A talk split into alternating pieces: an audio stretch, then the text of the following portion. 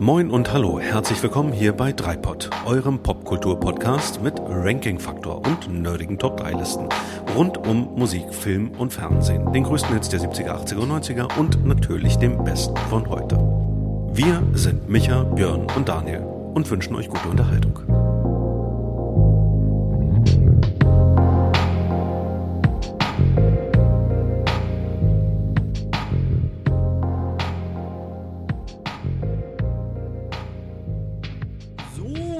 Damen und Herren. Wir haben keine 100 Leute gefragt, welches ihre Top 3 Unterhaltungsshows aller Zeiten sind, sondern nur das eigene Gewissen der Dreipottler. Ob einer von uns dreien dafür ein E kaufen musste oder den Telefonjoker gefragt hat. Ich wette jedenfalls, dass es uns dreien gelungen ist. Daher sage ich nun die magischen Worte. Top, die Wette gilt. Mit mir an den Mikrofonen der Mann, dessen sonore Stimme mich ebenso in den Schlaf wiegen könnte wie sonst nur Dieter Thomas Heck. Daniel. Hm. Einen wunderschönen guten Abend. ich freue mich sehr, hier zu sein. Thanks for having me. Und der Mann, der über mindestens genauso viel Fachwissen verfügt wie sonst nur Günther Jauch. Micha. Dieses Gequatsche. Können wir jetzt endlich über meinen neuen Film reden? genau. ah, schön. Gefühlt mit uns dabei heute ist zumindest im Herzen Matthias, der mm, nämlich die oh ja. Kategorie vorgeschlagen hat. Um, ähm, und dafür wollen wir dich, lieber Matthias, äh, dafür wollen wir uns bei dir bedanken. Und deswegen beginnen wir mit deinen Top 3 heute unsere Sendung. Denn du hattest, hast uns deine Top 3 Unterhaltungsshows ja schon im Vorfeld geschickt. Und ich werfe jetzt mal einen Blick drauf und der Micha, der weiß noch nicht, was das ist. Die Nummer 3 von Matze nominiert. Familienduell. Hm, Was eine Show, ne? schreibt Matze. Wir haben 100 Leute gefragt. Auf Platz zwei nominiert Matthias. Hop oder Top. Eine reine Wissensshow, bei der Kandidaten sich entscheiden konnten, entweder nehme ich Preis X oder ich spiele der nächsten Show weiter um Preis Y. Mit wem war das denn nochmal? Ich weiß es nicht. Okay. Das war sicher Österreicher, ne? Eine Österreicher? Das war bevor wir Tele 5 war es, glaube ich, ne? Tele 5 bekommen haben. Reinhard Fendrich? Ah, also nee. insofern Andere kann ich Show. nicht so richtig mitreden. Okay. Matzes ja. Nummer eins ist Der Preis ist heiß. Mit Harry Weinfurt, wie wir alle wissen.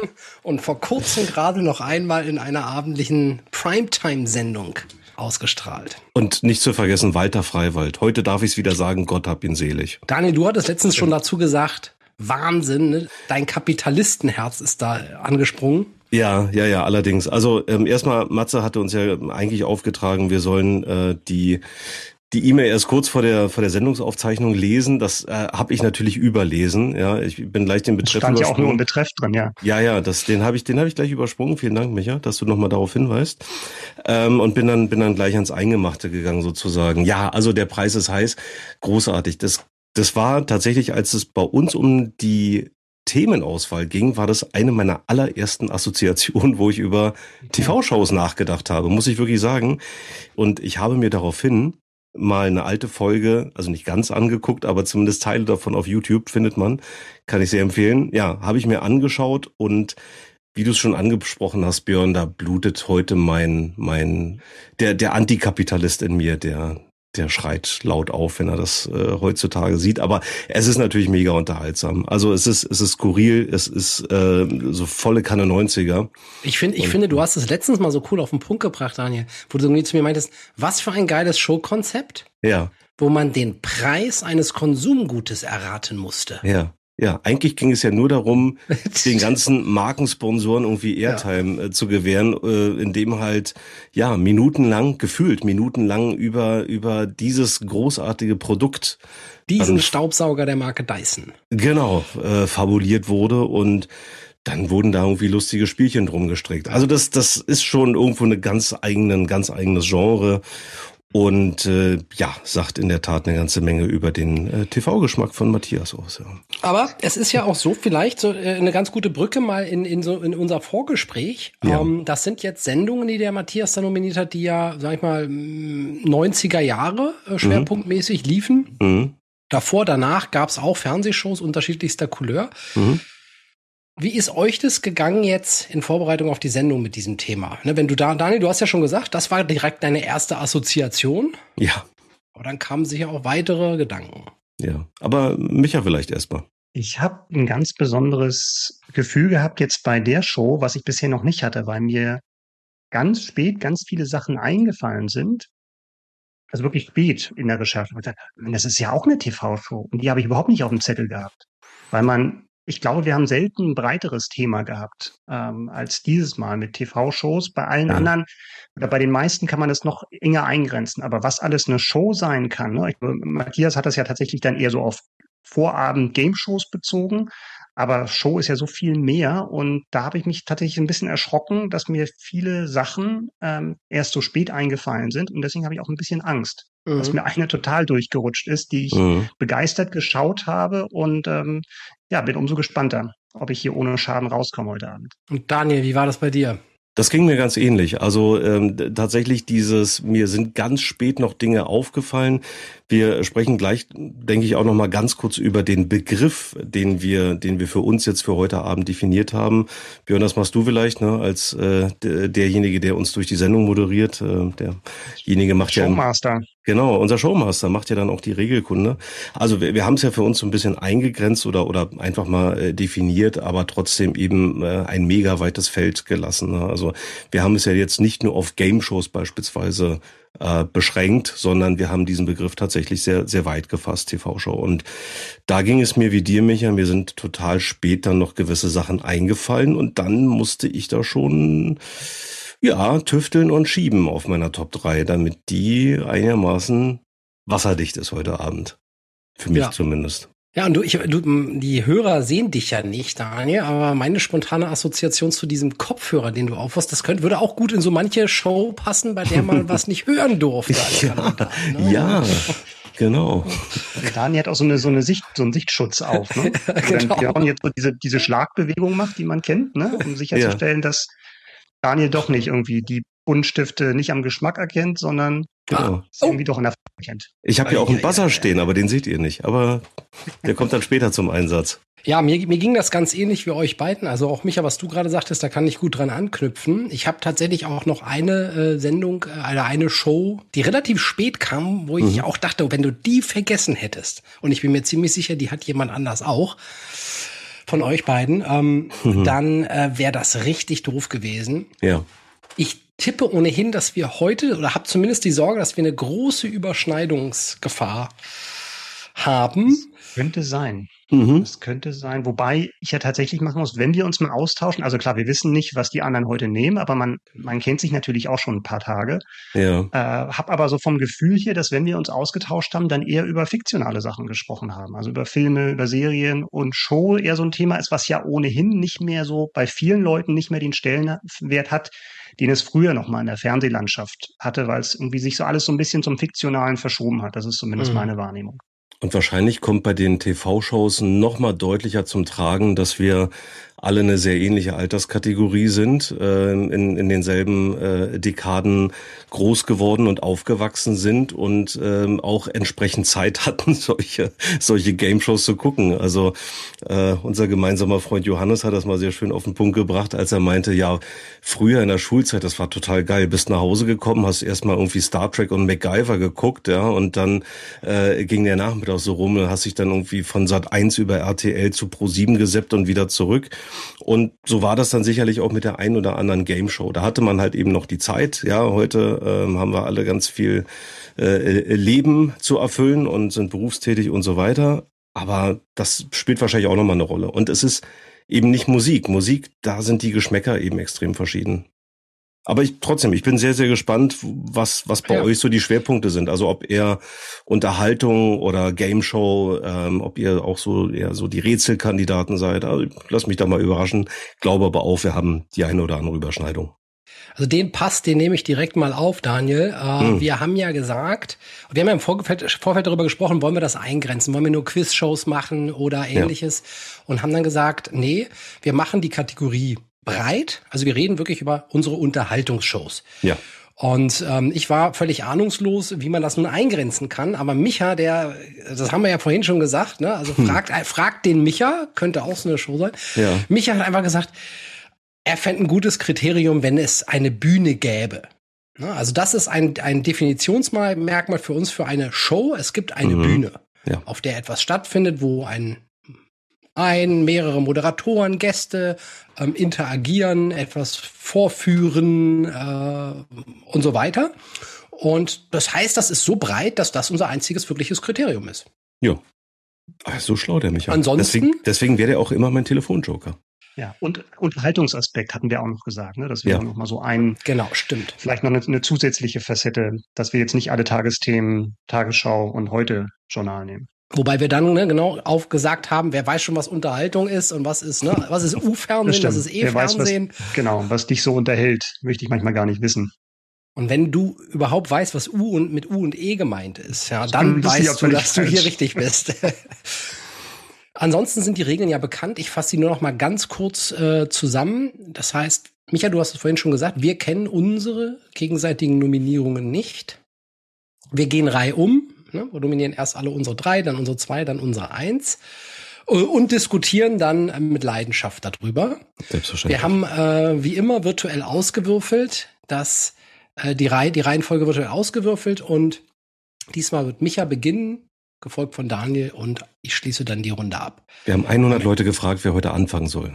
Du tust immer so, als ob wir ausgewirbelt haben. Eigentlich müssen wir aber wirklich bei Wahrheit sagen, es fängt immer der an, der beim letzten Mal moderiert hat. Ja, aber das wollten wir doch, wollten wir nicht eigentlich, dass das irgendein Hörer nee, mal. Ich bin hier für völlige Transparenz. es ist doch, es ist doch viel lustiger, Oha. wenn sich die Leute vorstellen, wie wir, wie wir vorher dann eben würfeln. Sitzen hier vor Zoom und würfeln und dann ziehen Streichhölzer. So, so machen wir das. Ach so. Ja. Ja, insofern würde ich sagen, äh, Micha, mhm, bereit. auf geht's. Es war der Sommer 2006. Niemand nannte mich Baby, aber ich war ein Journalistenschüler. Und ähm, unsere Redaktion hat ein Angebot bekommen von einem TV-Sender. Ein TV-Moderator hat ein neues Showformat und wir hätten vor dem Start der Show die Möglichkeit, für einen Artikel als Kandidat in einem Probelauf äh, anzutreten.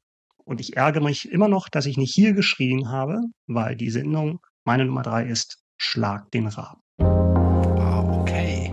Cool. Stefan Raabs neue Sendung nach TV Total. Es geht darum, dass ein Kandidat, der zu Beginn der Sendung äh, vom Publikum ausgewählt wird, gegen Stefan Raab antritt oder antrat in bis zu 15 Spielen und er konnte 500.000 Euro gewinnen. Wenn er das nicht tat, ging das Geld in den Jackpot und äh, das passierte oft genug, zumindest so in der ersten Phase. Die Serie, die Sendung lief von 2006 bis 2015.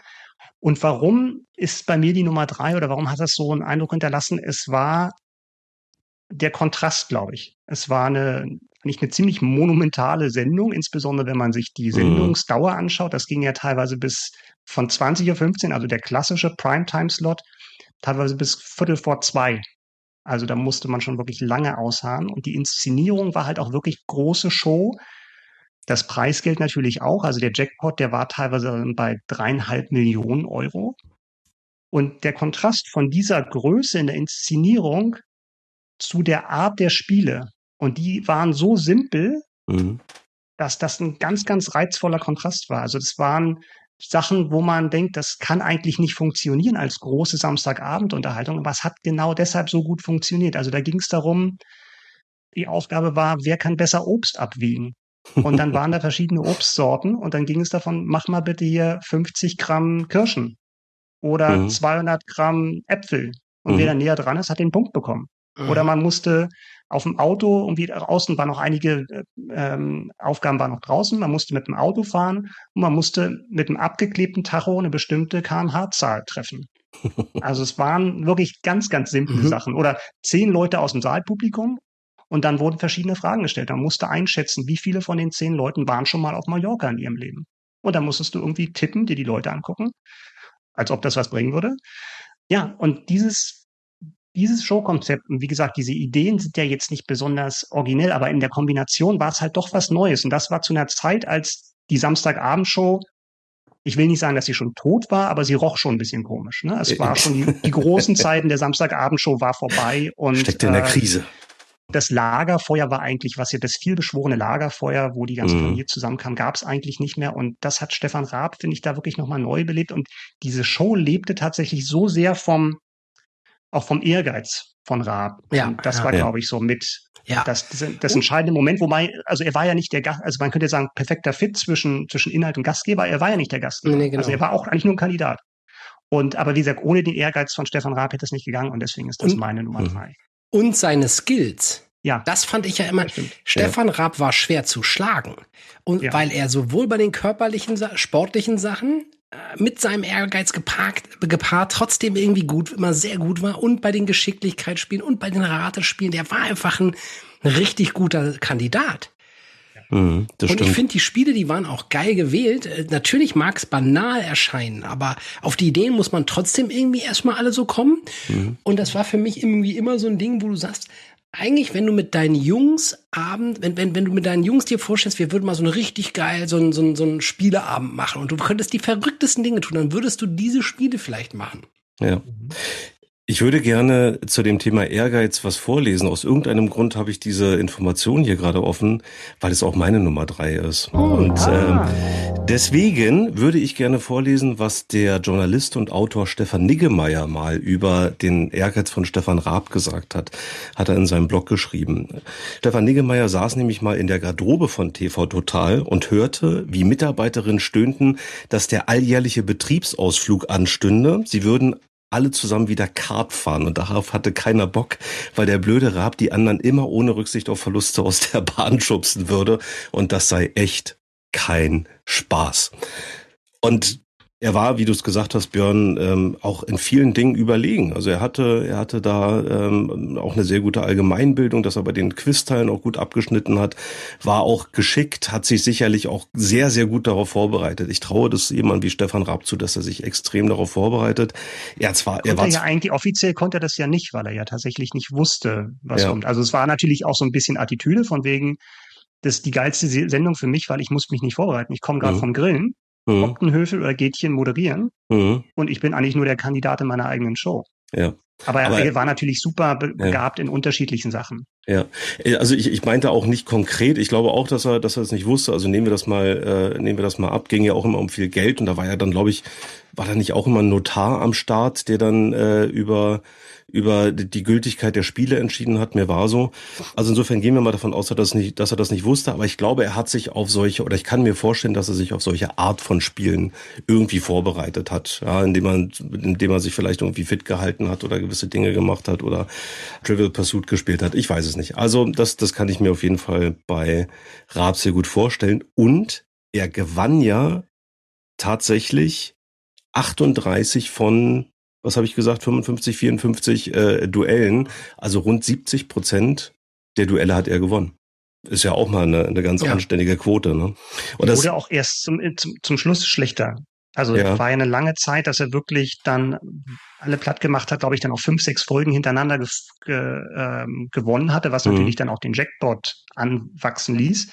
Ja. Und ich glaube dann eher gegen Ende, ne, wo er dann auch öfter verloren hat, wo auch Leute dann eher gewählt wurden. Das ist ja auch ein spannender Aspekt. Diese Auswahl der Kandidaten am Anfang der Show war ja auch super geschickt inszeniert. Ne? Du hattest fünf, ja. sechs Kandidaten, die dann alle so ein Bewerbungsvideo hatten und dann konnten die Leute zu Hause anrufen und entscheiden, wer eigentlich gegen Raab antreten sollte. Ja. Und ich weiß noch genau, dass das halt auch eine, am Anfang wurden halt diese Bodybuilder-Typen gewählt, mhm bis die irgendwie gemerkt haben, darum geht's gar nicht. Du musst nicht die bessere Kondi haben als Raab, um ihn zu schlagen, sondern du musst halt irgendwie auch die Nervenstärke ja. haben. Und ja, ja. Das, du darfst da nicht die Nerven verlieren um kurz vor zwei.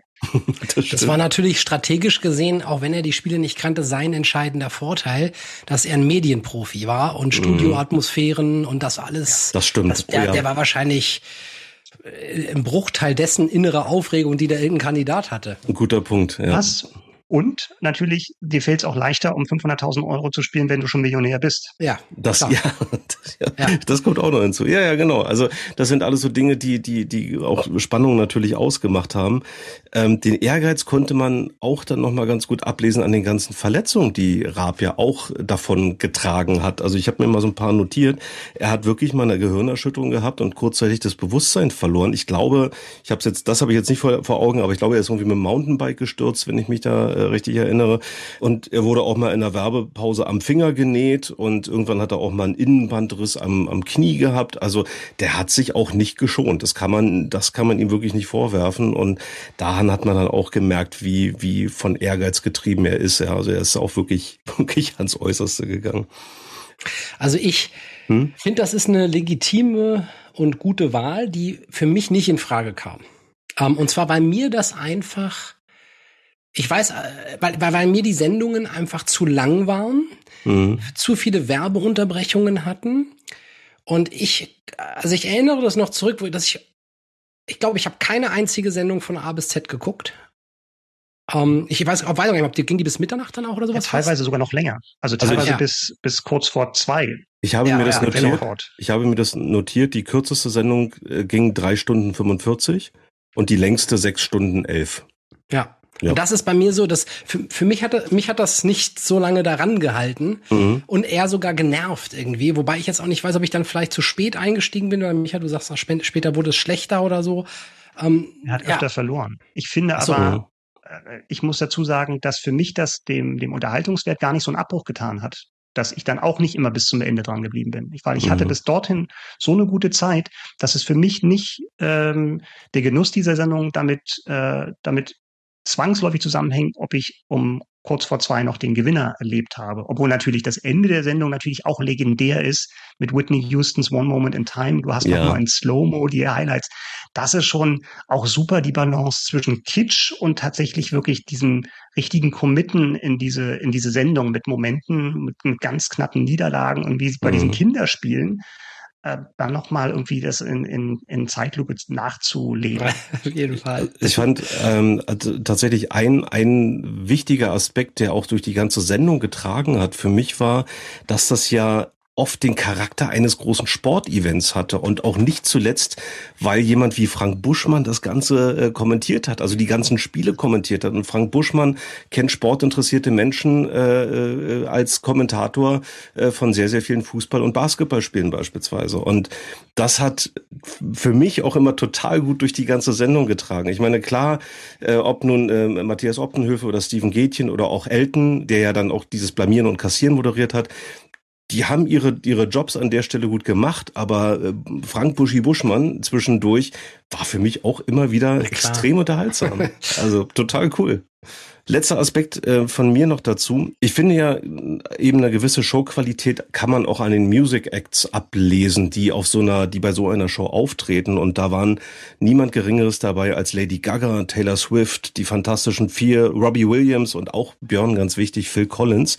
Also insofern, da waren äh, wirklich die Größen der, der, der Popkultur ähm, vertreten und das sagt ja dann auch so ein bisschen was über die Güte so einer, so einer Show eben aus. Mhm. Das zeigt auch, dass es halt auch so erfolgreich war, dass das auch richtig gut im Ausland, ja. ins Ausland verkauft wurde, ne? als Beat the Host. Also die ja. Idee ist natürlich auch schon, ist heute so ein bisschen, da hat man sich dran gewöhnt, aber damals war es wirklich was Neues, dass das tatsächlich dann in 20 Länder verkauft wurde. Ja. Äh, dass du eine Sendung hattest, wo du als, äh, als Kandidat versuchst, den Gastgeber in unterschiedlichsten Spielen zu schlagen. Aber Björn, du sagtest ja, dein, deins ist es nicht.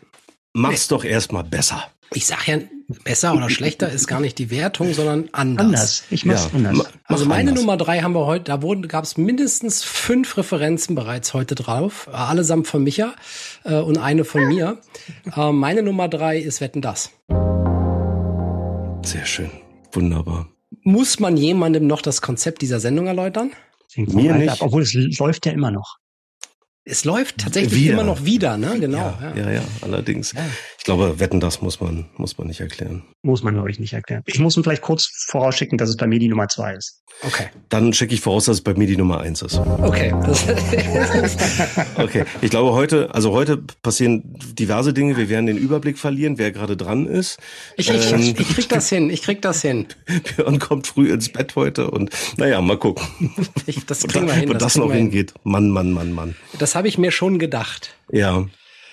Vielleicht machen wir ein kurzes Intro, ohne zu sagen, was, was, was Wetten das jetzt wieder, wieder konkreter Ablauf war, aber da, vielleicht hangeln wir uns dann auch ein bisschen entlang an den Strukturelementen, die diese Sendung hatte. Ähm, also zum einen hatte die Sendung ja unterschiedlichste Moderatoren. Ja, ähm, ja. Ich persönlich bin zum Beispiel überhaupt erst mit Thomas Gottschalk eingestiegen. Ich mit Frank Elsner, muss ich sagen. Ja.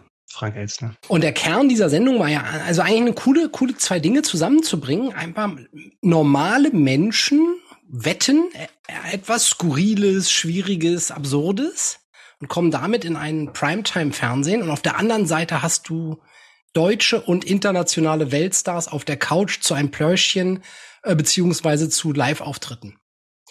Und da muss ich schon sagen, das ist schon ein Hammer gewesen damals. Absolut, weil du gerade sagtest, auf der Couch für ein Pläuschchen.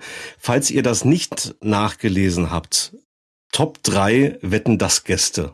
Was glaubt ihr? Ja. Wer, wer ist auf der 3? Ich, ich weiß es. Also ich weiß es Auf, auf der Couch oder als musikalischer Gast? Ach so, nein, nein, genau, als auf der Couch. Als, als ah, wirklich, okay. als, als Gäste.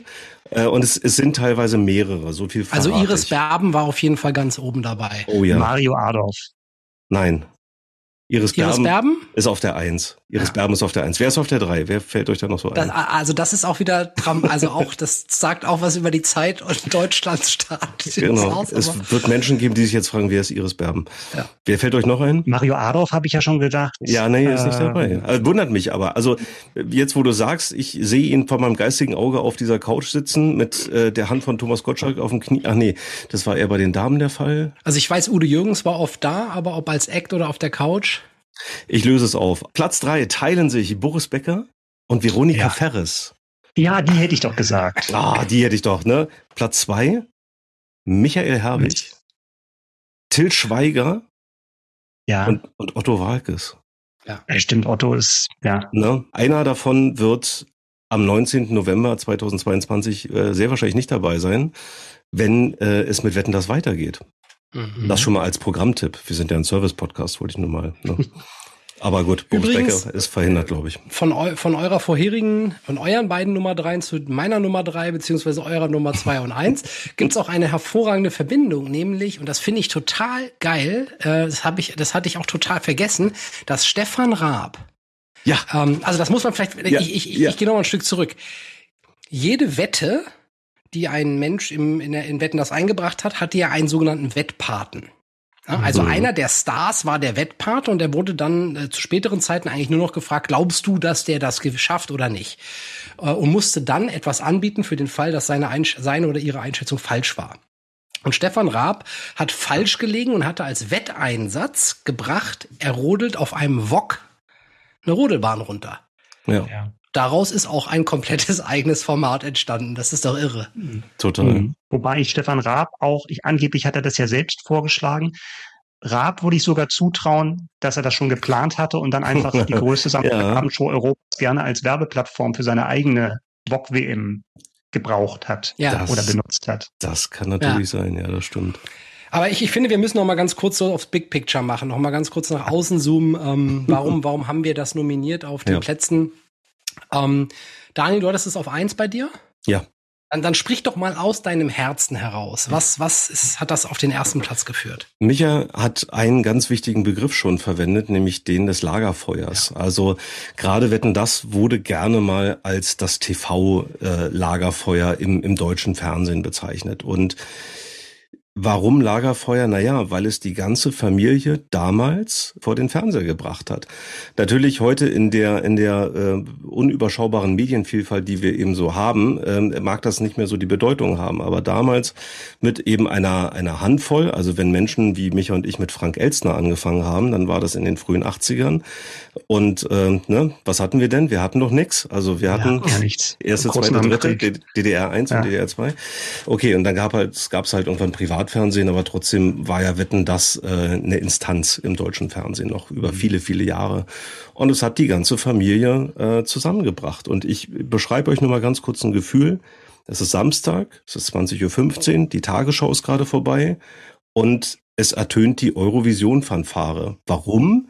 Ja, bevor das nämlich zum Synonym vom ESC wurde, war das einfach nur das Erkennungszeichen der Europäischen Rundfunkunion, weil ja auch die Österreich und die Schweiz dazugeschaltet worden sind. Und allein wenn diese Fanfare kam, dann wusste man, okay, jetzt kommt irgendwie was Großes und dann kam Wetten das. Und hm. das war's halt damals. Das war Samstagabend. Wie, wie, wie war das bei dir? Ähm, habt ihr da habt ihr da zu, äh, zu viert vor dem auf der Couch mhm. gesessen, es wurde Essen Essen äh, bestellt oder gemacht? Nee, nee, äh, nee, nee, man hat damals noch ganz anständig am, am, äh, am Tisch gegessen mit seinen Eltern, also im, im Sitzen auch. Und der Fernseher lief im Hintergrund? Nein, nein, nein, nein. Also es wurde, es wurde, es wurde Armbrot. und Mettigel. Nein, es wurde, damals wurde Armbrot am Tisch gegessen und jetzt nicht irgendwie Pizza aus der Pappe. Das, äh, das äh, macht unsere Generation. Oder Sushi aber, oder sowas. Aber ne? unsere, also meine Eltern, äh, also unsere Elterngeneration behaupte ich jetzt mal, die Familie hat gegessen und keine Ahnung, dann wurde irgendwie Tagesschau geguckt und dann ging das los. Und dann hat man Wetten das ja. zusammen geguckt und es war ja einfach ein total buntes Programm. Durch die unterschiedlichen Wetten, durch die unterschiedlichen Gäste war es eben sehr, sehr abwechslungsreich und auch hier ganz, ganz tolle Musikacts. Also damals bei Wetten das aufzutreten, das, das hatte schon irgendwo eine Also das war Must-See-TV. Ja, ja, das also war, wenn, wenn, wenn du da, wenn da vorher Take That oder was auch immer, wer auch immer angekündigt war, dann war das vorher war das, war das, äh, ne, das war klar, da, da musst du dabei sein, weil das wird jetzt ein Ereignis. Ja. Mich, Micha, wie war das für dich? Ganz, ganz ähnlich wie bei Daniel. Was vielleicht auch daran liegt, dass wir gar nicht so weit auseinander gewohnt haben zu der Zeit. Nee, das war, ja, Must-See-TV trifft schon, bevor es den Begriff überhaupt gab, weil es tatsächlich die einzige Möglichkeit war, solche großen Stars, und das gilt jetzt für die 80er noch mal mehr als für die 90er, überhaupt mal zu sehen. Hast hm, ja irgendwie ein Loch Stimmt, im Bauch. Ja. Äh, ja. Und äh, das ist halt totale Nostalgie. Also ich bin wirklich dann mit mit äh, mit Frank Elstner und mit Thomas Gottschalk aufgewachsen, ne? Und es hat mhm. ja auch mhm. eine gewisse Besonderheit gehabt, weil so viele Folgen gab es gar nicht pro Jahr.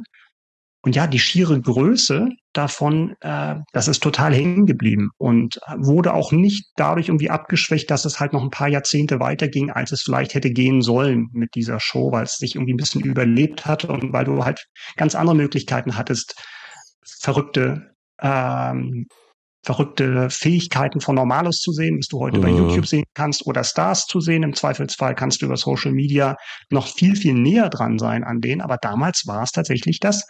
Und ähm, ich, es gibt ja diese, ähm, dieses Buch äh, Generation Golf von Florian Illies, der mhm. hat das nur so beschrieben. Ich zitiere mal kurz.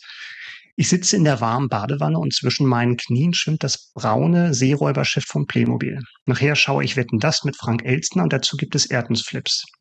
Niemals wieder hatte ich in späteren Jahren solch ein sicheres Gefühl, zu einem bestimmten Zeitpunkt genau das Richtige zu tun. Wundervoll. Das trifft es tatsächlich. Ne? Also ja. das ist, war die Zeit, die zumindest in unserer Erinnerung, wo alles noch in Ordnung war. Ja. Du mhm. wusstest, es gab keine Fear of Missing Out, sondern Samstagabend 2015, dann sitzt du vorm Fernseher. Und genau. das war auch für jeden dabei, weil diese das war's. sowohl für, für Erwachsene als auch für Kinder spannend waren. Insofern war der Mix fast schon genial, was Frank Elstner sich da ausgedacht hat ja. eben. Und dann auch wirklich was getriggert hat an der, in der Bevölkerung in Österreich, in Deutschland und in der Schweiz, weil die, diese Ideen, ist tatsächlich, anstatt sich in der Redaktion hinzusetzen, überlegen, was könnte man denn machen an verrückten Sachen. Ne? Du musst nur die Leute fragen, die irgendwie jahrelang mit ihrem Bagger proben, den auf vier Biergläser zu stellen oder Wärmflaschen durch Aufpusten zum Platzen ja. zu bringen. Also so eine ja. absurde Sachen kannst du dir gar nicht ausdenken als zehnköpfige Redaktion, was dann eben an, an Wettvorschlägen kam. Also ja. Mhm. wirklich eine super Idee und also. genau die richtige Zeit und auch die Mischung zwischen Stars und Wetten. Mhm. Ich würde, Björn, wie war's bei dir? Ja, ich, ich, ich habe gerade die, äh, ich, ich sag das und und und danach fände ich es cool, wenn vielleicht jeder mal eine so Wette äh, nennt, die ihm so in Erinnerung geblieben ist. So bei mir war das, ich bin wie gesagt da erst mit Thomas Gottschalk eingestiegen. Das heißt 89, 90 so roundabout, als dieser Übergang war, ne? Eins oder 91 ja, sogar erst. 87, 87, ich glaube 87, glaube ich oder so. Er hat ja genau, vorher ich, so, sowas gemacht. Ja. Genau, ich bin, ich bin 89 mit der Sendung eingestiegen äh, und da war eben der Gottschalk schon Moderator und deswegen ist, deswegen assoziiere ich diese Sendung auch. Auch wenn ich danach mal Lanz gesehen habe und äh, Wolfgang ähm, Lippert. Lippert, ja, ja, genau. Ähm, war ist das für mich Gottschalk und ich teile das genau, wie ihr das sagt, dieses, will das jetzt auch nicht noch alles mal wiederholen, aber das ist natürlich so ein Gefühl von, von Geborgenheit im Kreise der Familie gewesen und ich weiß nicht, wir haben auch nicht so oft zusammen Fernsehen geguckt irgendwie, mhm. also weil das ja eben auch, okay, dann, ähm, nicht immer alle Geschmäcker getroffen hat oder so. Oder generell wir Kinder in dem Alter noch nicht oft von bis 22.30 Uhr Fernsehen gucken durften, oder? Und mhm. 23 Uhr, wie lange da immer überzogen wurde, ne? Mhm. Und deswegen war das natürlich irgendwie schon so ein Familienevent, gemütlich auf der Couch. Also dieses ganze wohlige, heimliche ist für mich da auch mit drin. Und, ähm, und ich verbinde das auch mit Thomas Gottschalk. Ähm, ich fand auch, dass er ähm, so im Nachhinein, wenn ich so drüber nachdenke, ähm, hat er, äh, er ist diesen Weltstars, äh, die ja auch nicht äh, sich haben lumpen lassen, mit ihren entsprechenden Allüren da zum Teil aufzuschlagen. Ja. Ähm, den ist er locker und auf Augenhöhe begegnet, mhm. Ähm, hat die auch ironisch angepackt, ähm, ein bisschen gestichelt mal, provoziert. Das war natürlich auch ein bisschen flapsig.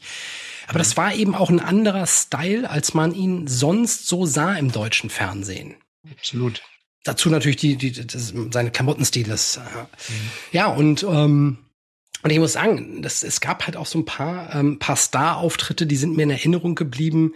Das ist natürlich eine andere Zeit als heute, wo man, wo man damit zugeschüttet wird und deswegen gar nicht mehr so viel Erinnerungsbruchstücke hat. Mhm. Einfach aufgrund der Verfügbarkeit, glaube ich. Ja. Ich muss ganz kurz einschieben, ähm, weil nachher geht noch mein Flieger. Ich werde es nicht ganz bis zur Ende der Aufnahme schaffen, ja. sondern ich müsste mich früher verabschieden, wenn das okay ist. Ja. Das ist auch beliebter, beliebter Satz von den besonders wichtigen. Ähm, ja. Aber ich habe gerade mal parallel nachgeschaut, Björn, weil du, weil du auch meintest, ja, und, und so oft hat man ja vielleicht dann gar nicht so die ganze Familie zusammen vorm Fernseher verbracht. Also es gab jetzt in 33 Jahren, wenn wir die Zeit bis 2014 rechnen, gab es 216 Folgen. So, und wenn man das mathematisch mal ganz kurz, ganz grob runterbricht, dann gab es halt irgendwie so äh, sieben Folgen pro Jahr, wenn ich mich jetzt nicht komplett verrechnet habe. Und das ist ja gar nicht so wahnsinnig viel. Ja, also insofern, das wurde auch ähm, das wurde nicht wirklich inflationär damals. Ja, wie gesagt, heute würde man alles mit ganz anderen Maßstäben äh, bewerten, aber das war damals nicht inflationär und man hat sich dann darauf gefreut und aus verschiedensten da Gründen. Dreipot, da kommt ja sogar Dreipot häufiger. ja, allerdings.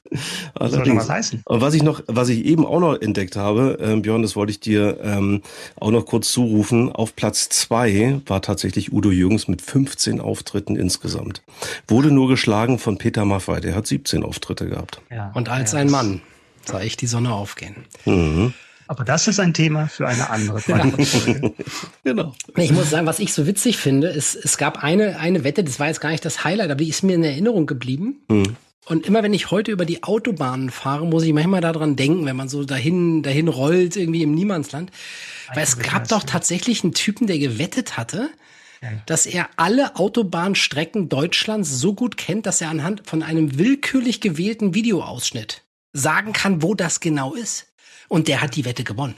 Unglaublich. Und das, das sind einfach so genau, Micha, du sagst, auf so eine Idee kannst du als Redaktion gar nicht kommen. Das ist, das, das liegt einfach in dem, im Spleen, den manche Menschen da haben und den hm. dann da so reinzubringen, ist einfach geil. Ja. Welche Wette würdest du herausgreifen, Micha?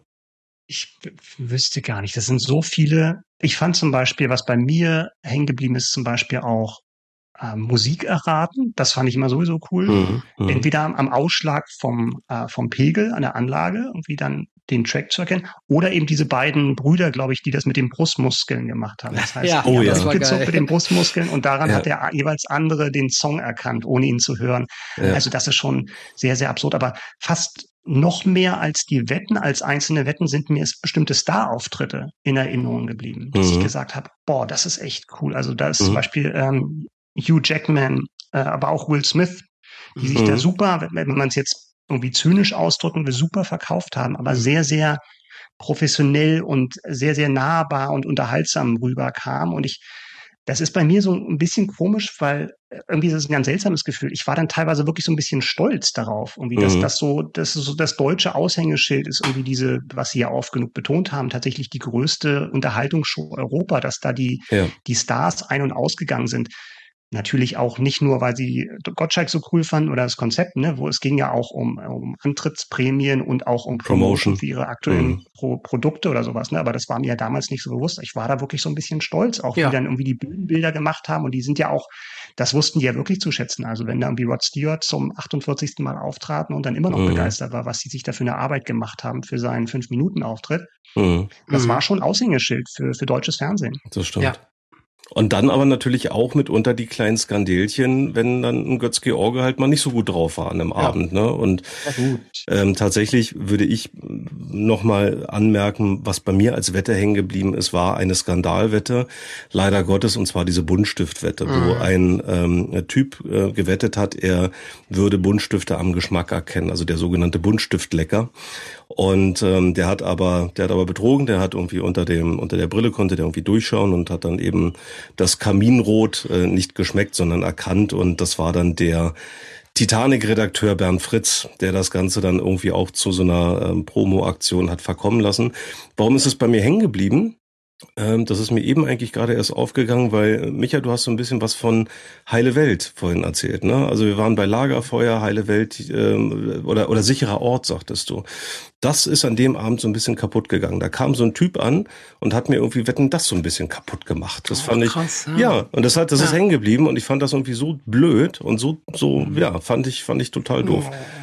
Ja, deswegen ist die mir hängen geblieben, aber ähm, es ist halt eben dann letzten Endes auch nur ein Ausschnitt aus ganz, ganz, ganz vielen unzähligen großartigen Wetten, wo man dann echt mit offenem Mund da stand und äh, oder da saß und ja, sich einfach nur gefreut hat.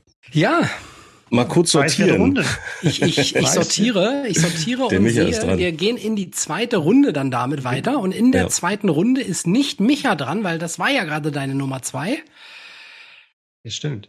Deswegen ist Daniel jetzt mit seiner Nummer zwei dran. Danke, Björn. Du die Punkte auf, ne? Wer führt bis jetzt? Ja, ja, genau. genau. Ein Game Show Gedanken hier reinbringen.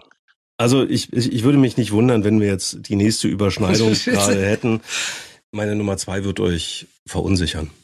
Meine Nummer zwei gibt es seit 66 Jahren. Meine Nummer zwei ist der Eurovision Song Contest. Wow. Ihr also das habe ich, das, das hab ich nun wirklich nicht in dieser Kategorie verortet. Ihr habt richtig gehört. Genau, Dan. das meinte ich. Und das, ja, genau. das. Es gibt, es gibt genau eine Bühne. Es gibt eine Bühne. Ähm, genau, ihr habt richtig gehört. Daniel hat gerade den ESC als seine Lieblingsshow nominiert. Auf äh, Platz zwei. Und diese Show hat es eigentlich erst so in den letzten, ich sag mal, 10, 15 Jahren irgendwie auf meine Shortlist geschafft. Und ich glaube, über den ESC ist schon alles gesagt und, und, und geschrieben worden. Es geht natürlich äh, um den äh, über sechs Jahrzehnte alten äh, äh, Gesangswettbewerb. Und ja, ist der ESC bisweilen schrill und peinlich? Ja. Ist er äh, völlig drüber? Auch ja. Ist er ein Anlass zum Fremdschämen? Unbedingt. Und ähm, all das passt für mich trotzdem total gut und ich gucke das wirklich gerne. Es ist viel musikalischer Schrott dabei, es sind alberne Inszenierungen, aber es sind dann auch immer wieder totale Perlen dabei und die haben wir auch schon in Dreipot benannt. Wenn irgendeiner die Liste offen hat, kann er gerne die, die Nummer reinrufen. Ja, Top 3 ESC-Songs war die Folge Nummer 13. So, da kann man das nochmal äh, nachhören, was wir da so nominiert haben. Auch hier bin ich bei dem, was wir eben gesagt haben, es ist so ein Stück weit heile Welt. Ja, auch wenn es dieses Jahr natürlich hochpolitisch war äh, mit der Ukraine, aber es ist so ein Stück weit heile Welt. Und dann muss ich auch sagen, dass diese Show und gerade in den letzten Jahren ist natürlich alles mega durchchoreografiert, aber diese Show ist immer wieder ein Spektakel und somit ist sie für mich eine Unterhaltungsshow im allerbesten Sinne. Auch, wie gesagt, wenn die Moderationen unfreiwillig komisch sind und das alles auch mitunter sehr, sehr gestelzt und affektiert aussieht.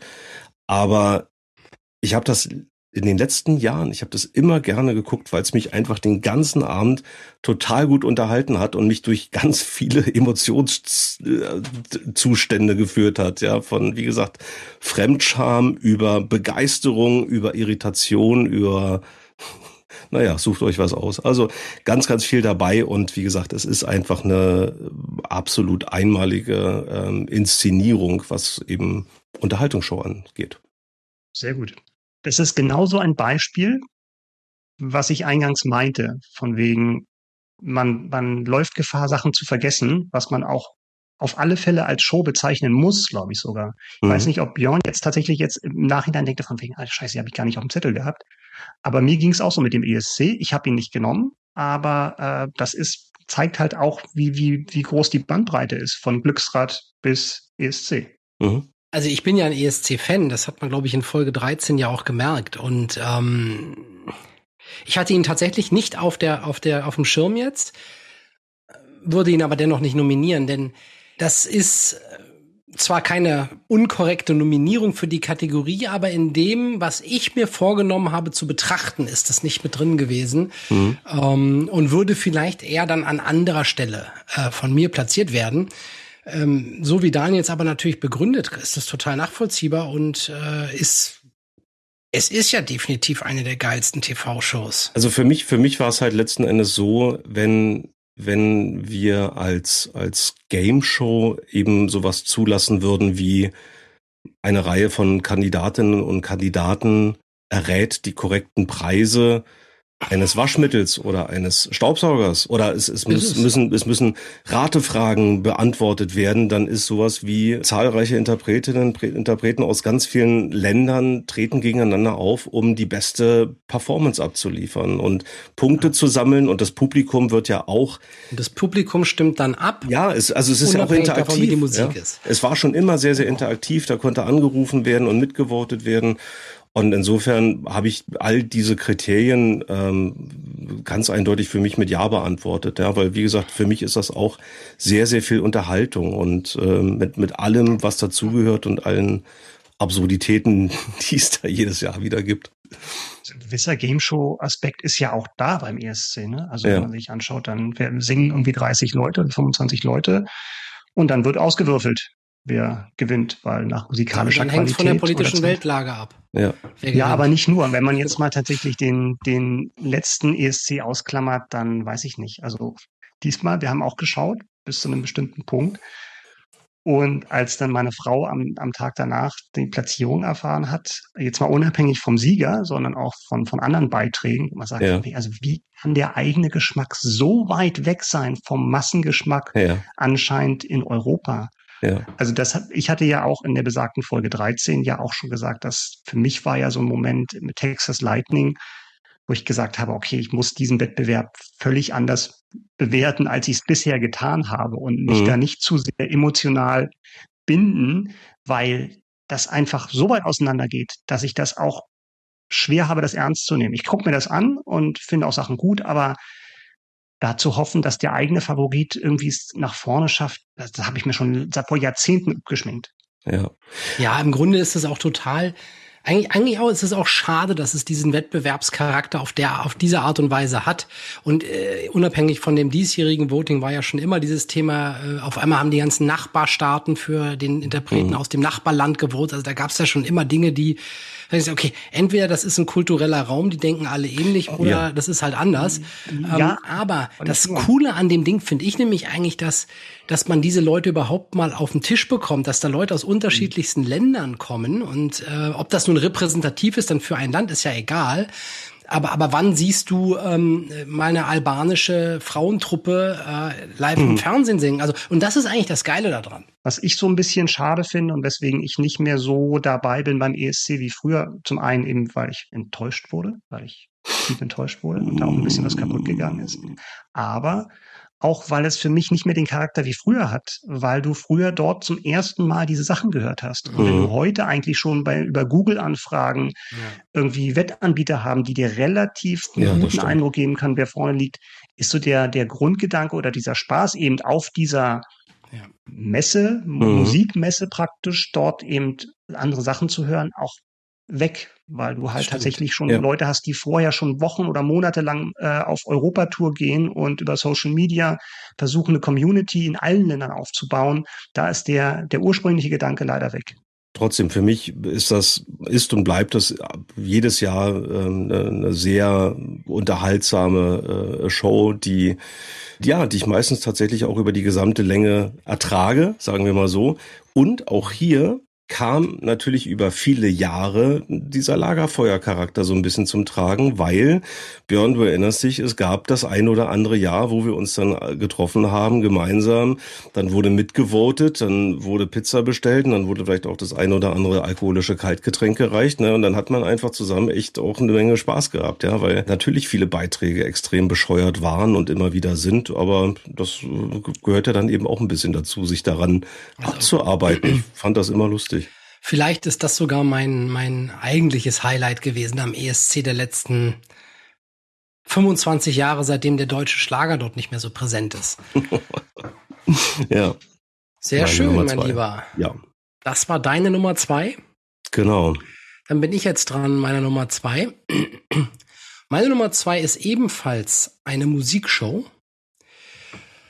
Ein wenig aktueller als deine, Daniel. Es mhm. ist die Sendung Sing meinen Song. Das ah.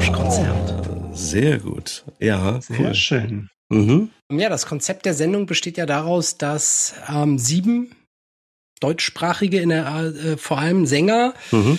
aus verschiedenen auch Musikrichtungen zusammenkommen und dann ähm, Lieder der anderen Interpreten auf eigene Art und Weise nochmal ähm, äh, interpretiert darbieten. Mhm. Und das Ganze in einer sehr, ähm, ja, auch Lagerfeuer sind wir wieder bei Lagerfeueratmosphäre, abgelegener Ort. Ich glaube, das war am Anfang immer Südafrika. Mhm. Ähm, äh, so dass eben auch, und das äh, ist sicherlich auch eines der Erfolgsmerkmale dieser Sendung, eine, eine gewisse Nähe zustande gekommen ist, die sich dann auch entsprechend auf die Mattscheibe transportiert. Schön gesagt.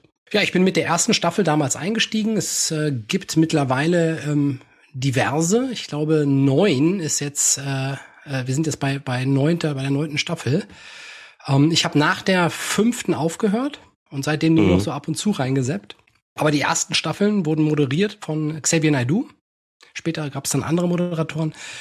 Mhm. Ähm, das war schon ganz, ganz großes Fernsehkino. Mhm ähm, mit tollen emotionalen Momenten, die wir hier auch schon mal angesprochen haben. Ne, ja, Daniel? in Folge 23, Top 3 deutsche Songs ab 2000.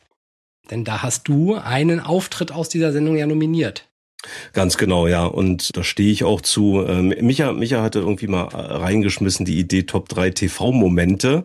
Da denke ich auch da dran. Also das war für mich, das habe ich ja auch in Folge 23, kann man da alles nachhören, ja ausführlich beschrieben. Ähm, ich bin aber nie so tief oder ich, ich bin nie so sehr an dieser Sendung, an, an diesem Konzept hängen geblieben wie du, Björn. Ich kann das total nachvollziehen, was du sagst. Aber ich bin da ähm, erstens verdammt spät irgendwie mal reingeschlittert, eben wahrscheinlich wahrscheinlich auch über, über ein Video wie dieses und da aber jetzt nicht wirklich hängen geblieben. Aber mhm. ja, wie du es wie du's dargestellt hast, auch vom Sendekonzept her absolut nachvollziehbar und äh, würdige Nominierung. Bevor ich jetzt noch einiges dazu sage, ähm, Micha, wir haben ja auch schon öfter drüber gesprochen. Auch damals weiß ich über die erste Staffel hatten wir schon gesprochen. Das gefiel dir ja auch ja. ganz gut, ne? Absolut. Also mir geht's doppelter Hinsicht ähnlich wie dir, weil das ist eine super würdige Nummer zwei und ne, interessanterweise eine Show, an die ich jetzt gar nicht gedacht habe. Oder mhm. nee, ich glaube, ich habe sie nicht auf dem Zettel gehabt. Ähm, und dass ich auch ausgestiegen bin. Und also wenn man damit mal kurz anfängt, das lebt für mich, das Konzept ist super und es lebt für mich aber trotzdem davon, dass da Künstler dabei sind, mit denen ich, die ich kenne und mit denen ich was anfangen kann. Ja. Und sei es nur, finde ich eigentlich nicht so gut, den Typen, weil dann gibt's immer wieder diese überraschenden Momente, wo du eine neue Facette entdeckt, wenn der was von jemand anderem singt und da eben ein besonderes Können zeigt oder ein besonderes Gefühl rüberbringt. Oder wenn ein Song, den du eigentlich gar nicht magst oder vielleicht mit einem Künstler überhaupt nichts anfangen kannst, dann von anderen so gedreht wird und was völlig Neues draus gemacht wird. Das ist für, deswegen ist für mich eigentlich der heimliche Star tatsächlich, sind zwar die, die Stars selbst, die da singen, aber dann halt auch diese, die musikalische Leiter. Das war, ich glaube, Michael Herberger war das. Ich weiß nicht, ob das immer noch ist, mhm. weil Klar kommen dann auch Künstler mit einer Idee, welche Sachen sie halt, ähm, wie sie Sachen umsetzen wollen von den anderen Leuten, aber wie die dann umgesetzt werden. Also das sind so tolle Versionen, die ich immer noch seitdem in meiner Playlist habe, äh, wo ich echt nur sagen kann, das ist wirklich nochmal den Song komplett neu erfunden und teilweise besser, als er vorher war. Ja. Mhm. Und dieser Rahmen tut natürlich das Übrige. Das ist ja so ein intimer Rahmen und ich glaube tatsächlich auch, dass das wirklich was bei den Leuten freisetzt. Mhm. Ähm, eben, also es wird ja manchmal auch der Vorwurf erhoben, dass es dann halt zu sehr eben emotional wird und die Leute dann da ja auch oft den Tränen nahe sind oder sogar noch weiter. Aber ich glaube tatsächlich, wenn du da sitzt und deinen Song hörst und im Idealfall nochmal irgendwie gesungen von jemandem, den du respektierst oder vielleicht sogar noch mehr als Künstler, und mhm. der singt deinen Song, zu dem du vielleicht auch eine persönliche Beziehung hast. Klar, also das, das geht dir dann auch nah, selbst wenn du es gewohnt bist, auf der Bühne zu stehen. Ja, also ich glaube nicht, zumindest in den ersten Staffeln, ähm, vor allem in der ersten Staffel, dass diese Nähe und die Intimität und damit auch das, was auch emotional transportiert werden konnte durch die Künstler, dass das gefaked war. Also das mhm. würde mich sehr wundern, äh, wenn das kollektiv gelungen wäre, von all denen das so gut zu, ähm, zu Schauspielern. Ähm, später hat das, hat dieses Gefühl mir für mich aber auch abgenommen. Das ist nicht mehr immer so intensiv gewesen.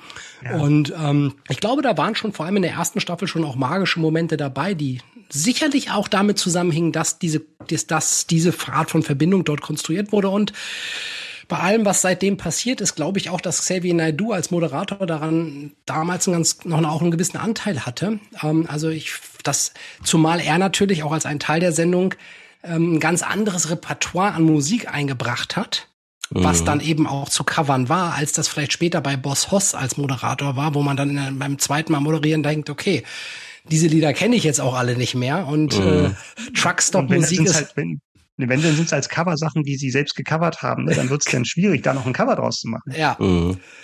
Insofern, das, das kommt auch noch dazu, aber in dieser ersten Staffel, ähm, das war super intensiv. Da waren ganz tolle Künstler dabei.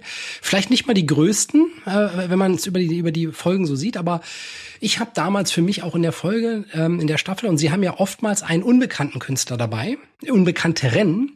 Und da habe ich in dieser ersten Staffel für mich ja Gregor Meile auch entdeckt. Mhm. Ähm, und war auch, dann waren, waren wir auch auf einem Konzert äh, bei Gregor Meiler und das, das fand ich auch äh, toll, dass man also nicht nur äh, entsprechend ähm, man die ganz Großen dann gleich da hatte, sondern das eben auch so gemischt hat. Äh, später sind ja auch einige noch bekannte deutsche ähm, Musiker gekommen mit Nena, Wolfgang Niedecken in der Staffel 3. Das fand ich auch, ähm, mhm. auch sehr gut. Aber ich bin bei dir, Micha. Für mich steht und fällt es auch damit, kenne ich diesen Künstler überhaupt erstmal? Kenne ich auch die Songs? Nicht? Also ja. da steckt einfach mehr drin, wenn ich 99 Luftballons kenne und dann kommt jemand und macht das nochmal ganz anders. Als wenn jemand ein Lied covert, was ich vorher schon gar nicht kannte. Ja, ich glaube auch, dass Vox dann Fehler macht seit ein paar Jahren, dass sie zu jung werden von den Künstlern. Und früher haben sie halt dann mal irgendwie auch einen, einen älteren dabei gehabt, ne? sei es jetzt dann den, den Sänger von, äh, von Alphaville oder eine Mary mhm. Rose oder sowas.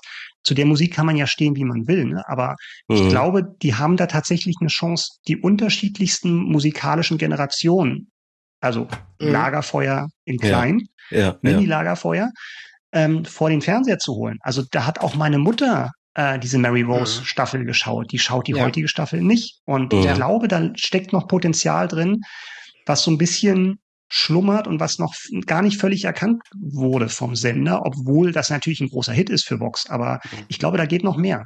Und mein, meine Mutter war übrigens auch dabei, dann als Michael Patrick Kelly am Start war. Ja, ja. Das Interessante ist ja dann, dann werden die ja auch rangeführt. Da wird dann jemand, der wegen Mary Rose einschaltet, wird an Moses Pelham. Ja, genau. Also es ist super spannend. Und also das ist ja, das habe ich ja bei, als bei Daniels Nominierung damals auch schon gesagt, dass ich jetzt kein Fan von Moses Pelhams Musik bin. Aber mhm. das, was da, was er da gemacht hat, mit anderen Songs, die ich kannte, und was andere aus seinen Songs gemacht haben, mhm. das hat für mich nochmal ganz was anderes da reingebracht. Auch zu sehen, oh, Mensch, nee, du hast die Musik abgetan, aber in seinen Texten, wenn du die mal ganz anders hörst, auf einmal ist das vielleicht doch nicht so schnell abzutun und andersrum auch. Also das ist, das ist darin steckt schon die Musik der Dinge. Das, was ich da in Folge 23 beschreibe, das, das ist ja genau das, was mich ja auch gerade noch mal äh, so auf der Gefühlsebene beschrieben hat. Ne? Also äh, eine Lena Meyer-Landrut, die ja tatsächlich ähm, dann Tränen in den Augen hatte und und äh, zum Schluss der ganzen Geschichte äh, Moses Pelham schluchzend um den um, um den Hals fiel, weil da so viel Emotion getriggert wurde. Das war auch für sie ein sehr sehr schwermütiges Lied, was er da gecovert hat und er hat es auf eine so großartige Art und Weise gemacht und ist damit trotzdem so respektvoll umgegangen das war einfach total cool anzusehen. Und ähm, nicht umsonst habe ich diesen Song, den er daraus gemacht hat, wo ich auch gesagt habe, es war gar nicht mal mehr ein Cover, es war ja eigentlich irgendwie ein neuer Song, den er kreiert hat, habe ich eben dann in dieser besagten Folge nominiert. Und das, dieser Moment ist eben in dieser, in dieser von dir nominierten Show entstanden, Björn. Insofern alles richtig aus meiner Sicht. Na dann. Was ich mir vielleicht noch, was ich mir vielleicht noch wünschen würde, ganz kurz, ist, dass ich Max Mutzke sehe, wie er einen Thomas Anders Song, also einen Modern Talking Song singt. Sowas will ich halt sehen. Ja, ja. okay. Also, äh, liebe Produzenten von Sing mein Song, äh, wir gehen davon aus, ihr so hört diesen Podcast. Ja. ja. Meldung at dreipod.de. Danke, Björn. Um, Sehr gut. Da gibt der Micha dann, äh, gibt er euch dann die Detailinformationen dazu, wie das abzulaufen der, hat. Aber bis, bevor wir dazu kommen, sollte Micha erstmal mit seiner Nummer eins aufwarten. Oh ja.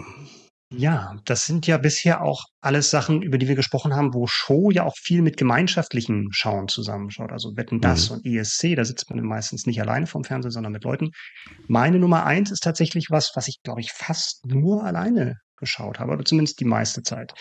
Mitte der 90er habe ich, habe ich ganz weit geseppt auf meinem Fernseher. Tutti Frutti? Und, äh, noch weiter. Noch und das lief ja Alleine, 90er? Äh, die Version?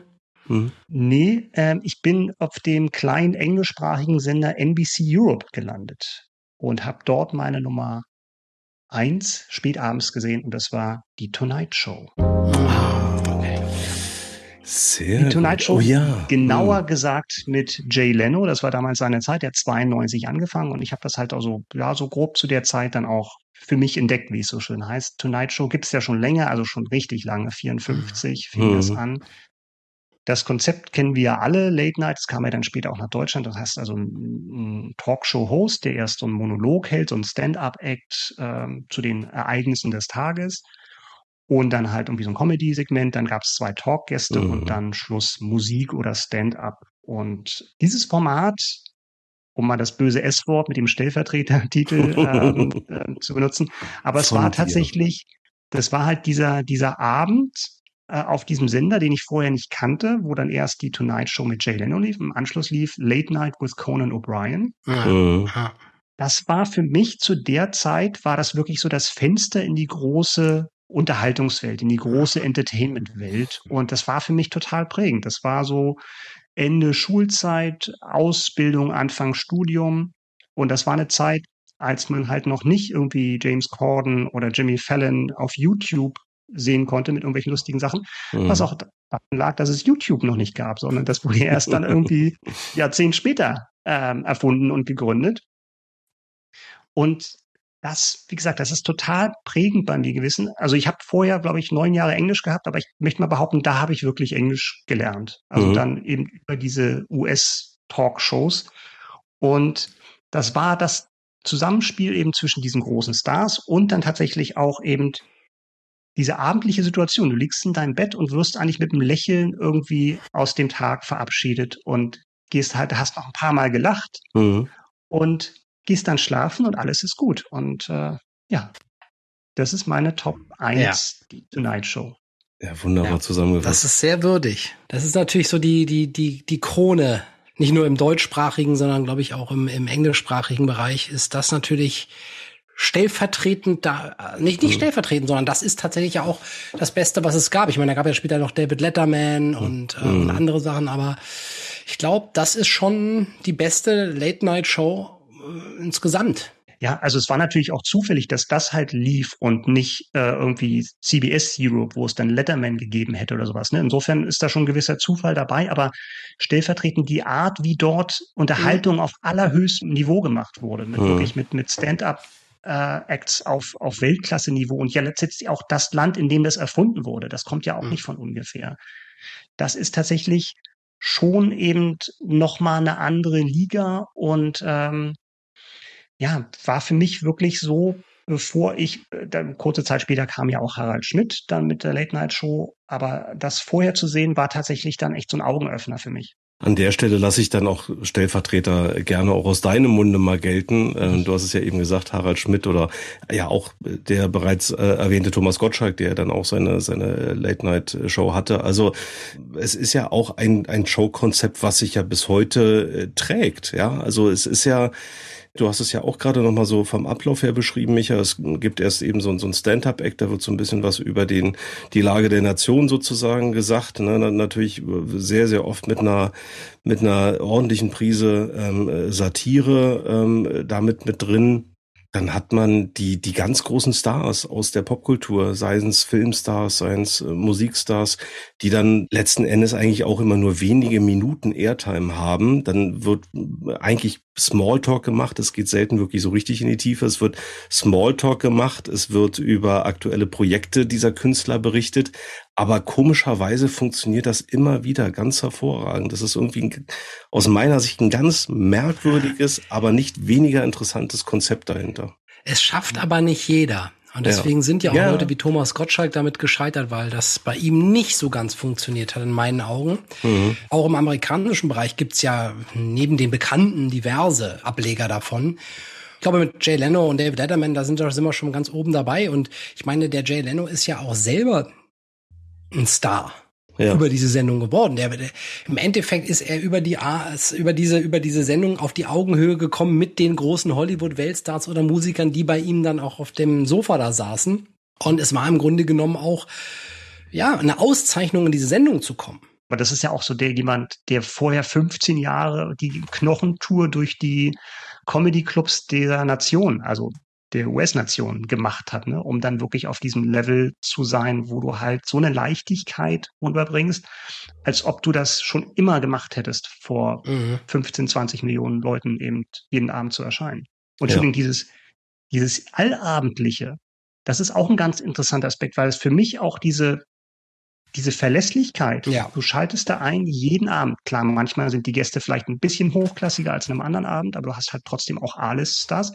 Und das ist genau das andere eigentlich zu, zum ESC und auch in Abstrichen zu wetten, das, wo du gesagt hast, das ist was Besonderes, das kommt nur einmal im Jahr oder alle zwei Monate. Mhm. Und da schaltest du ein, das ist dann wie, ja, die kommen in dein Wohnzimmer und äh, unterhalten dich für eine Stunde. Mhm. Und äh, und morgen ist halt wieder eine neue Show. Und die ist vielleicht ein bisschen schlechter oder ein bisschen besser, aber es ist immer da.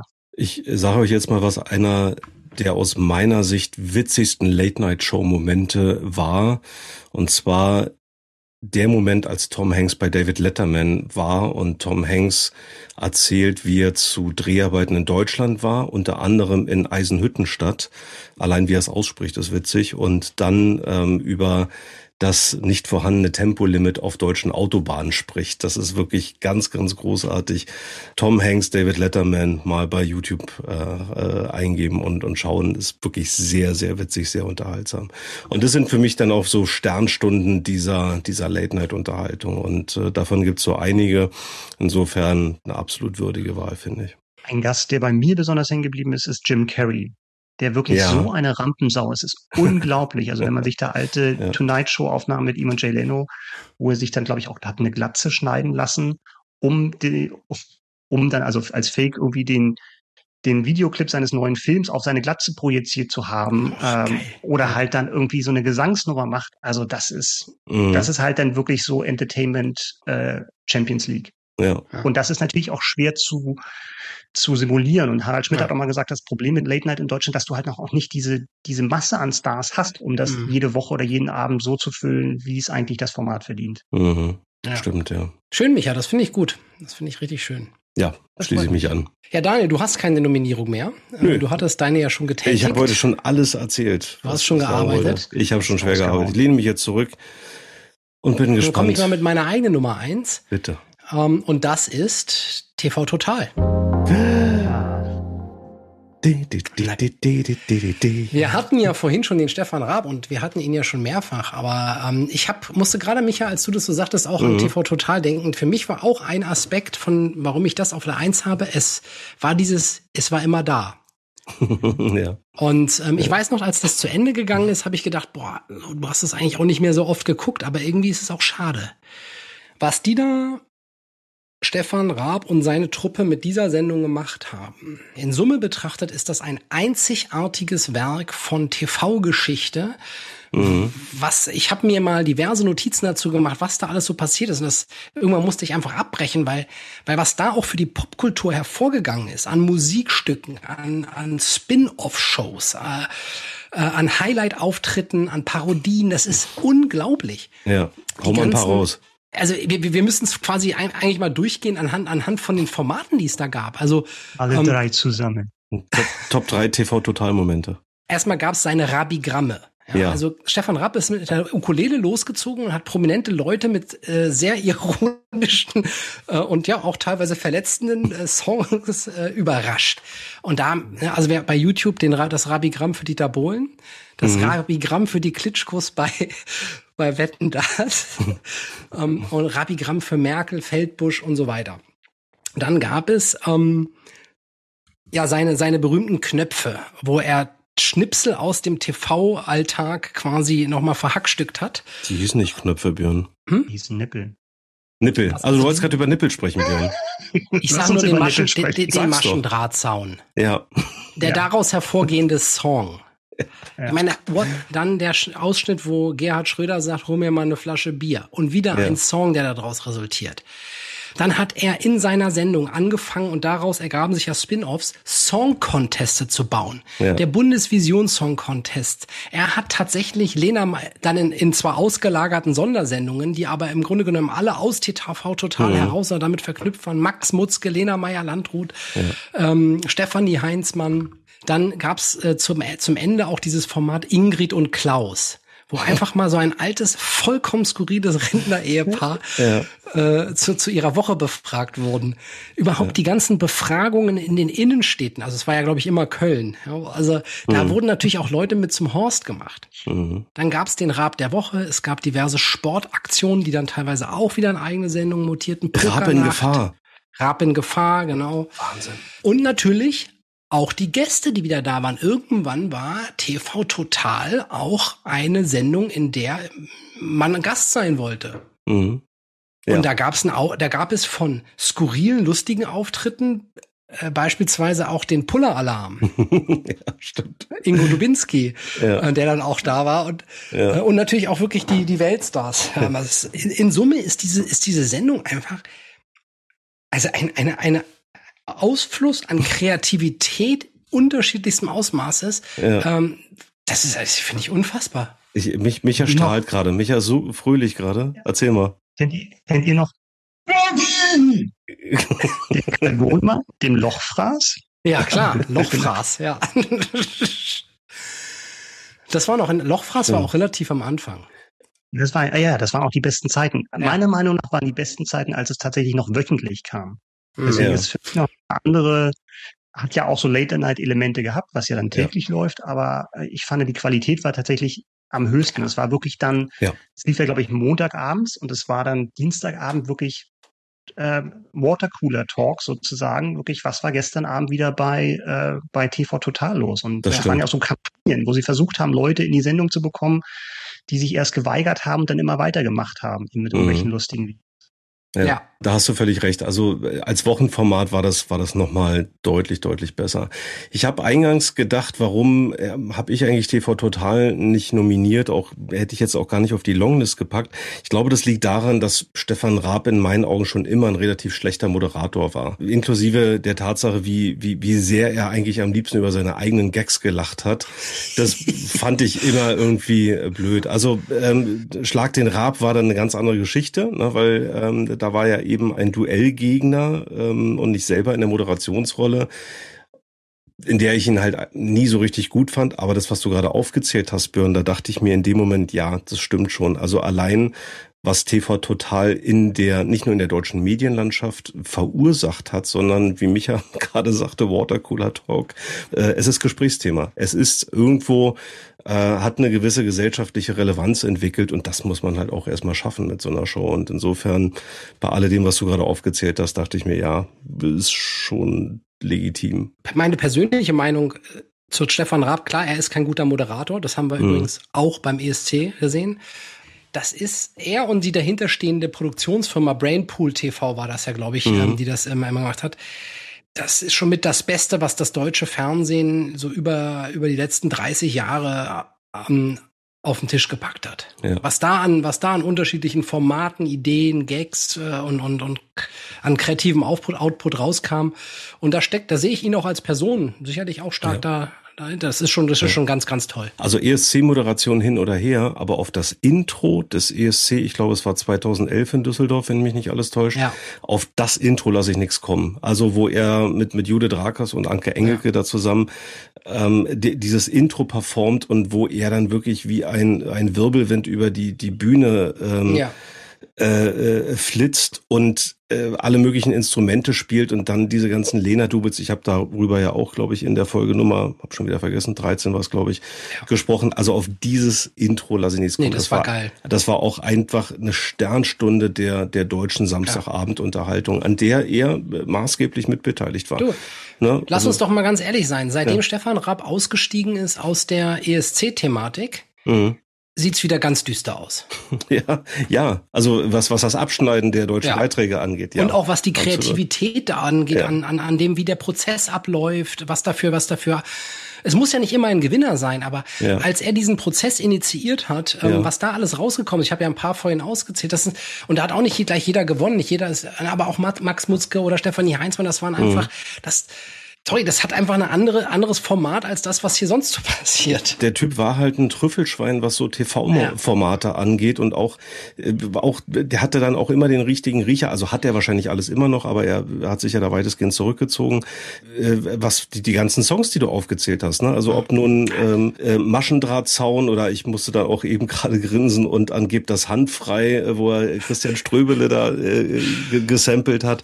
Der, der hat halt, man würde ganz platt sagen, aus Scheiße Bonbons gemacht. Also wirklich ja. unglaublich, was der da für ein Gespür immer für hatte, äh, für, für solche Erfolgsformate. Ja, sei es Show oder sei es, sei es Musik. Ich muss ja auch ein bisschen sagen, dass sich meine Meinung so ein bisschen geändert hat. Ich war damals auch noch begeisterter, als ich es heute bin, weil es rückblickend schon die Kritik teilweise in meinen Augen auch berechtigt war, dass er dann Leute irgendwie in die Öffentlichkeit gezogen hat, eben dadurch, dass er irgendwie das entweder, heute würde man sagen, als Meme benutzt hat mhm. oder halt daraus einen Song gemacht hat, wo die Leute nicht immer gut behandelt wurden ne? und mhm. wo die halt auch nicht absehen konnten, was sich daraus entwickelt hat. Das mhm. würde, glaube ich, heute auch nicht mehr so funktionieren, weil man da doch ein bisschen bewusst damit umgeht und dann vielleicht auch solche Leute, die halt nicht prominent sind, mehr schützen würde. Da fällt mir auch noch was so ein. Schaut euch mal, weil da bin ich auch mal in so ein, in so ein YouTube-Rabbit Hole abgestiegen. Schaut euch mal die Besuche von Christoph Maria Herbst bei TV Total an. Ja wo man nie so richtig weiß, meinen die das beide gerade ernst mhm. oder kokettieren die beide oder haben sie da irgendwas abgesprochen, das Gespräch so verlaufen zu lassen. Es gibt diverse Momente, wo ich das nicht blicke und wo ich eigentlich mehr dazu neige zu sagen, okay, das war auch irgendwo so eine so eine liebevolle Feindschaft zwischen den beiden. Und Christoph Maria Herbst hat einfach alles daran gesetzt, sich nicht von Stefan Raab die Butter vom Brot nehmen zu lassen und da mit jedem äh, Witz, jedem äh, Karlauer irgendwie auch gegenzuhalten und ihn da vielleicht auch manchmal auflaufen zu lassen. Das ging mir zumindest so. Ja, damit haben wir es geschafft. Also Longlist, äh, Ruckzuck und Tutti Frutti. Wollte ich nur noch reinschreiben. Minim, Minimum, ja. Ich habe ein, zwei oder drei, weil das mein Kindheitstraum war, da oh, ja. irgendwie für oh. meine Kugeln ja. ja. irgendwie ja. Spielzeug auszusuchen. Also nur deshalb. Und TV total, äh, TV normal. Wie heißt es TV? Total normal heißt es. Total normal. Happe Kerkeling. Happe Kerkeling. Und, und Achim am Klavier. Ja, oh, das sind, das, das waren jetzt zwei Sachen, an die ich gar nicht gedacht habe. Stimmt. Ich habe noch Jeopardy. Oder riskant, ja. wie es am Anfang hieß. Mit, mit Hans-Jürgen Bäumler. Ja, unserem Eiskunstläufer. Das hat mich wirklich viel gefesselt. Also wenn ich, da wenn ja, glaube ich, eine auch. Hitliste der Zeit, die ich vorm Fernseher verbracht habe, vor Shows, dann könnte die weiter oben sein. Und hast du Töne? Mit Matthias Optenhövel als Moderator, wo es darum ging, wo Tonfolgen angespielt wurden und man dann das Lied erraten musste. Und es, ne, es gab zunächst mhm. nur irgendwie ein, zwei Töne und dann musste man das erraten. Das fand ich auch mal was, was ganz anderes war. Na Daniel, dann stelle ich dir jetzt folgende Frage. Machst du jetzt das Feedback oder nimmst du Tor 3? oder die Schatzkiste. Ich mache ganz kurz äh, das Feedback, äh, was, was äh, uns äh, sehr, sehr kurz vor der Sendung noch erreicht hat. Und zwar gibt's mal wieder Medienschelte, Podcast-Schelte von Gregor. Nein, also Gregor hat uns natürlich eine, wie immer, eine sehr wertschätzende, äh, ein sehr wertschätzendes Feedback zu unserer letzten Folge geschickt, nämlich die Top 3 männliche Gesangsstimmen. Und er war aber schon so ein bisschen entsetzt. Das liest man definitiv hier zwischen den Zeilen. Gut, wir haben zumindest über Michael Jackson gesprochen. Er war auf der Longlist dabei. Er hätte ihn aber definitiv auf seine Shortlist gepackt. Ähm, seine Nummer zwei, über den wir gar nicht gesprochen haben, ist Elvis Presley. Und die Nummer eins Er hat so formuliert, Daniels Phil Collins wäre im Übrigen mein Tupac. Niemand hat es seitdem im Rap verstanden, so viel Energie und Überzeugung in seine Stimme zu legen, wie der 1996 verstorbene Rapper. Also, total cool, weil das ist tatsächlich im wahrsten Sinne des Wortes eine Klangfarbe, die wir gar nicht so reingebracht haben oder auch so ein Genre, was wir Stimmt. gar nicht reingebracht haben. Er hat ansonsten auch ganz großartige Soul- und Funkgrößen wie Curtis Mayfield, James Brown, Alan Green, auch Stevie Wonder, äh, den ich ja auch noch kurz reingeschmissen hatte, und Lionel Richie genannt. Ähm, ihr seht, das ist auch ein wahnsinnig weites Feld. Auf jeden Fall cool, dass er Tupac Shakur angesprochen hat und damit eben auch nochmal ein ganz anderes Genre hier zumindest im Feedback rüberbringt. Vielen Dank, Gregor. Wobei, wenn geile Stimmen aus dem Hip-Hop, dann wäre es für mich, glaube ich, eher Snoop. Ja, auch. Also Stimme und Rap ist halt auch eine, ja, ja, ja, genau. Also das, das stimmt. Äh, also. Ähm. genau, Rap und, und, und Stimme ist natürlich immer immer so eine Sache, weil natürlich ähm, die, die die Stimmenbandbreite im Regelfall jetzt nicht vergleichbar ist eben mit der von äh, mit der eines Freddie Mercury. Das ist halt auch ganz klar. Aber trotzdem ist es auch nochmal ein ganz interessanter Gedanke. Ja, ja, stimmt. Das Thema mal von von der Seite eben zu denken. Vielen Dank dafür. Ja. Dann bleibt uns zu guter Letzt noch der Blick aufs nächste Mal. Ja. Und nächstes Mal ist Sommer. Mhm. Micha. Und es war Sommer. Nee, wir haben ja dann Juli und da dachten wir uns, lass uns mal Top 3 Sommerhits machen. Ja. Super. Wobei, wobei wir sagen, Sommerhit würden wir eher ein bisschen breiter fassen. Also das, was für uns Sommer ist, würden wir in unsere Top 3 packen. Und ja, also ihr könnt euch auf alle Fälle auf das Summer Feeling freuen. Top, Mal. Top 3 Sommerhits? So, ne? ich bin auch schon. Du bist auch schon? Bist auch schon im, im Sommerfeeling? Ja. Also ja. wenn das Wetter jetzt auch noch nicht so danach aussieht, aber die Recherche hat begonnen. Top 3 Sommerhits, eine Musikfolge. Ich darf sie moderieren. Ich würde sagen, mein Geburtstag und Weihnachten fallen dieses Jahr in den Juli. Wunderbar. Freue ich mich ja, drauf. Ich freue mich auch mega drauf. Für mich geht es jetzt auch erstmal auf eine kleine Sommerreise in den Süden. Und das, was gibt's da Besseres, als sich dann solche Musik anzuhören und in guten alten Zeiten zu schwelgen? Wunderbar. Ich mache dir noch ein schönes Mixtape. Genau. Das wäre geil. Oder? macht mal eins. Ja. ja. Oh Mann, ich sag nur Mallorca 1992. Meine ja, Fresse. Stimmt. Und als ein Mann sah ich die Sonne auf. Da haben, da haben wir uns getroffen. Stimmt. Wir, waren, wir waren zur selben Zeit auf Mallorca. Ach, das waren Zeiten. Wir, wir, wir haben definitiv vor diesem Urlaub ein Mixtape zusammen erstellt, ne? Nee, ich glaube, darüber reden wir beim nächsten Mal. Lass uns Gut, mal, lass uns mal die Munition sparen. Aber nicht für den jeweils anderen, ne? Ah, schön. Wir müssen auch über, über MD1 floppige Sommerhits sprechen. Nee, müssen aber wir nicht. Dann beim Nein, müssen Mal. wir nicht. Also darüber müssen wir nun wirklich nicht sprechen, aber schon gar nicht mehr heute.